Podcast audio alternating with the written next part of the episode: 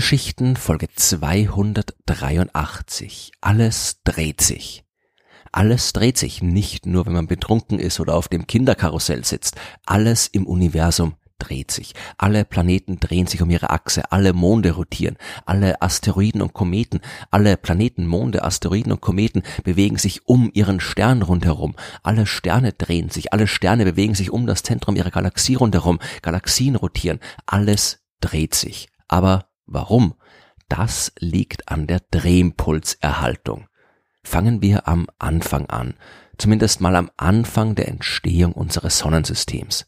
Wie es sich für Anfänge gehört, war damals noch nichts da, zumindest das Sonnensystem noch nicht und auch nicht die Sonne. Es gab nur eine große Wolke aus Gas und Staub, eine wirklich große Wolke, viele Lichtjahre groß. Die Gasmoleküle und Staubteilchen in dieser Wolke, die haben sich bewegt. Denn alles muss sich im Universum ja bewegen. Alles wird durch die Gravitationskraft von allem anderen beeinflusst. Ein Stillstand ist da nicht möglich. Das wäre höchstens dann möglich, wenn es nur ein einziges Objekt im ganzen Universum geben würde, und dann wäre der Begriff der Bewegung ja sowieso bedeutungslos, weil das Wort keinen Sinn macht, wenn man nicht dazu sagen kann, in Bezug auf was sich etwas bewegt. Aber für unser Universum trifft das sowieso nicht zu, denn hier gibt es ja offensichtlich sehr viel Zeug und das bewegt sich. Die Gasteilchen der riesigen Wolke, die bewegen sich also. Einige vielleicht schneller, die meisten aber vergleichsweise langsam. Wir dürfen uns dabei keine herumwirbelnden Gasströme vorstellen. Die interstellaren Wolken, das sind keine Wolken, wie wir sie von unserem irdischen Himmel kennen. Wir finden dort nur ab und zu mal ein Gasatom. Aus unserer Sicht sehe das Innere einer Wolke wie dieser äh, wie ein perfektes Vakuum aus. Aber die Wolke ist eben enorm groß und insgesamt sind dort jede Menge Atome und die bewegen sich langsam durch die Gegend.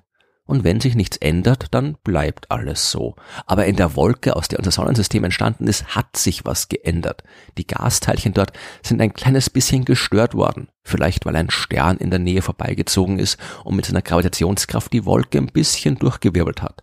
Vielleicht ist auch ein anderer Stern in der Nähe explodiert und hat so für eine Störung gesorgt.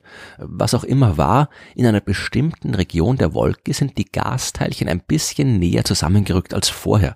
Es ist ein Klumpen entstanden und weil dort mehr Teilchen versammelt waren als anderswo in der Wolke, hat dieser Klumpen nun mehr Gravitationskraft auf seine Umgebung ausgeübt als der Rest der Wolke. Noch mehr Gas aus der Wolke hat sich in Richtung des Klumpen bewegt, was eine noch stärkere Gravitationskraft bedeutet und so weiter. Kurz gesagt, die Wolke hat angefangen zu kollabieren.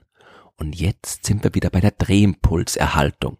Der Drehimpuls ist, simpel gesagt, die Menge an Rotationsenergie, die in einem System steckt.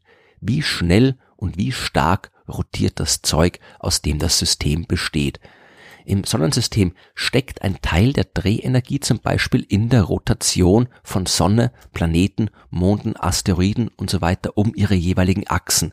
Ein Teil der Drehenergie steckt aber auch in der Bewegung all dieser Himmelskörper um die Sonne. Und selbst jedes kleine Staubteilchen, das sich um die Sonne bewegt, trägt einen kleinen Teil zum gesamten Drehimpuls des Sonnensystems bei. Der Drehimpuls hängt jetzt von drei Dingen ab. Welche Masse hat das Ding, das sich dreht? Welche Ausdehnung hat das Ding, das sich dreht, oder wie groß ist der Abstand des Dings von dem Punkt, um den es sich dreht, und wie schnell dreht sich das Ding. Und jetzt schauen wir nochmal die Gaswolke an.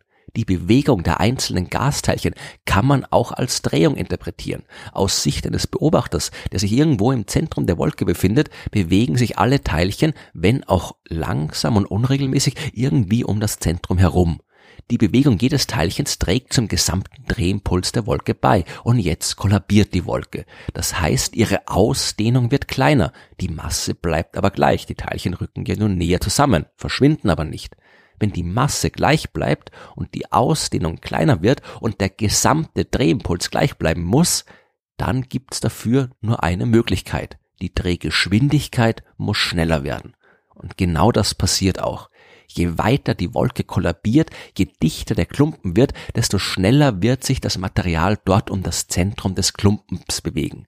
Irgendwann ist der Klumpen dann so dicht, dass er zu einem Stern geworden ist. Und dieser Stern dreht sich um seine Achse. Er kann gar nicht anders, weil der Drehimpuls der ursprünglichen Wolke erhalten bleiben muss. Man kann das auch leicht selbst mal ausprobieren. Setzt euch auf einen Drehstuhl oder Hocker und dreht euch mit ausgestreckten Armen. Wenn ihr jetzt die Arme dicht an den Körper zieht, macht ihr das gleiche wie die Wolke. Ihr kollabiert quasi, ihr werdet kleiner und dichter und genau wie die Wolke werdet ihr euch dann schneller drehen. Und genau deswegen rotieren auch die Planeten, die entstehen aus dem Material der Wolke, das nicht zum Stern geworden ist. Dieses ganze Zeug ist ebenfalls näher an den Stern gerückt, ist ebenfalls viel dichter als zuvor in der Gaswolke und hat dadurch ebenfalls angefangen schneller zu rotieren. Der Stern ist jetzt von einer Scheibe aus Material umgeben und es ist deswegen eine Scheibe, weil die Erhöhung der Rotationsgeschwindigkeit zu einer Abplattung geführt hat. Man kann sich das so vorstellen. In der Wolke haben sich die Teilchen in alle drei Raumrichtungen bewegt. Der gesamte Drehimpuls der Wolke lässt sich durch eine Drehung der Wolke in einer bestimmten Ebene beschreiben. Übrig bleibt dann eine Auf- und Abbewegung der Teilchen, bei der sie während ihrer Drehung um das Zentrum der Wolke immer wieder diese Ebene durchstoßen. Solange die Wolke eine große Wolke ist und viel, viel Platz zwischen den Teilchen, da tut sich nicht viel. Aber wenn die Wolke kollabiert und die Teilchen näher zusammenrücken, kommt es immer wieder zu Kollisionen. Jedes Mal, wenn die Teilchen sich um die Sonne, in dem Fall die schon entstanden ist, herumbewegen und bei dieser Bewegung von oben nach unten oder von unten nach oben durch die Drehebene wandern und dabei mit einem anderen Teilchen kollidieren, verlieren sie ein bisschen Bewegungsenergie, Bewegungsenergie von dieser Auf- und Abbewegung. Im Lauf der Zeit haben sich so alle Teilchen innerhalb der Drehebene angeordnet. Wir haben eine Scheibe, die den Stern umgibt eine Scheibe, in der sich das ganze Zeug um den Stern herum bewegt und auch diese Drehenergie muss erhalten bleiben, wenn sich das Material nun dort zusammenklumpt, um größere Objekte zu bilden. Und deswegen drehen sich auch die Planeten, die so entstehen. Sie bewegen sich um den Stern und sie rotieren um ihre Achse. Alles dreht sich und schuld daran ist die Drehimpulserhaltung. Aber wo kommt eigentlich die Drehimpulserhaltung her? Wer sagt denn, dass der Drehimpuls niemals verloren gehen kann? Das sagt Emmy Noether, beziehungsweise sagt es eigentlich das Universum selber.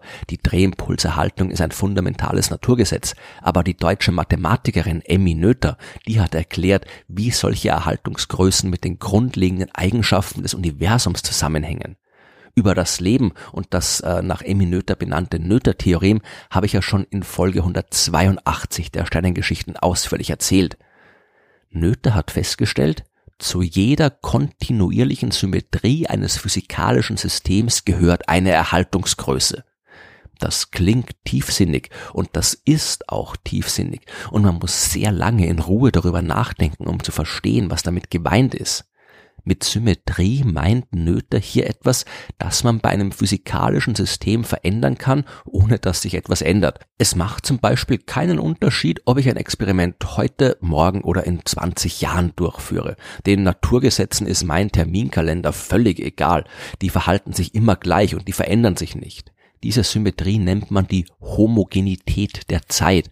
Es gibt aber auch eine, die sich Isotropie des Raums nennt. Damit ist gemeint, dass bei den Naturgesetzen keine Richtung des Raums irgendwie besser oder wichtiger ist als die anderen beiden.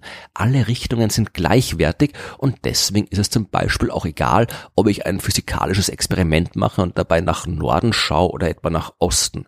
Solche Symmetrien führen nun, wie Noether festgestellt hat, dazu, dass sich eine bestimmte Größe im System nicht ändern kann.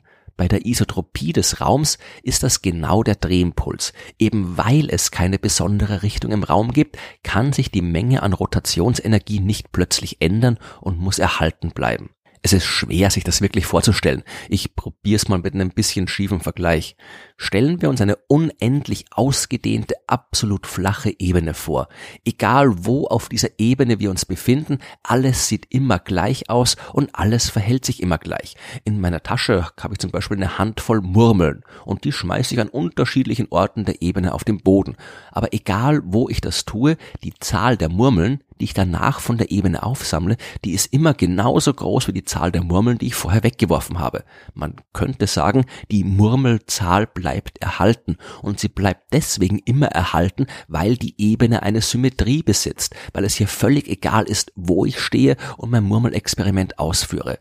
Jetzt stellen wir uns eine Ebene vor, die irgendwo ein Loch hat. Wenn ich nun bei meinem Experiment ein paar der Murmeln in dieses Loch fallen lasse, dann ist die Murmelzahl nicht mehr erhalten. Und sie ist deswegen nicht mehr erhalten, weil die Ebene jetzt keine Symmetrie mehr besitzt, weil es nicht mehr egal ist, wo ich mein Experiment durchführe.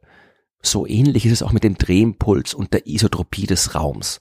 Die Richtung spielt keine Rolle und deswegen ist der Drehimpuls immer erhalten. Alles dreht sich im Universum, weil es keine besondere Richtung gibt.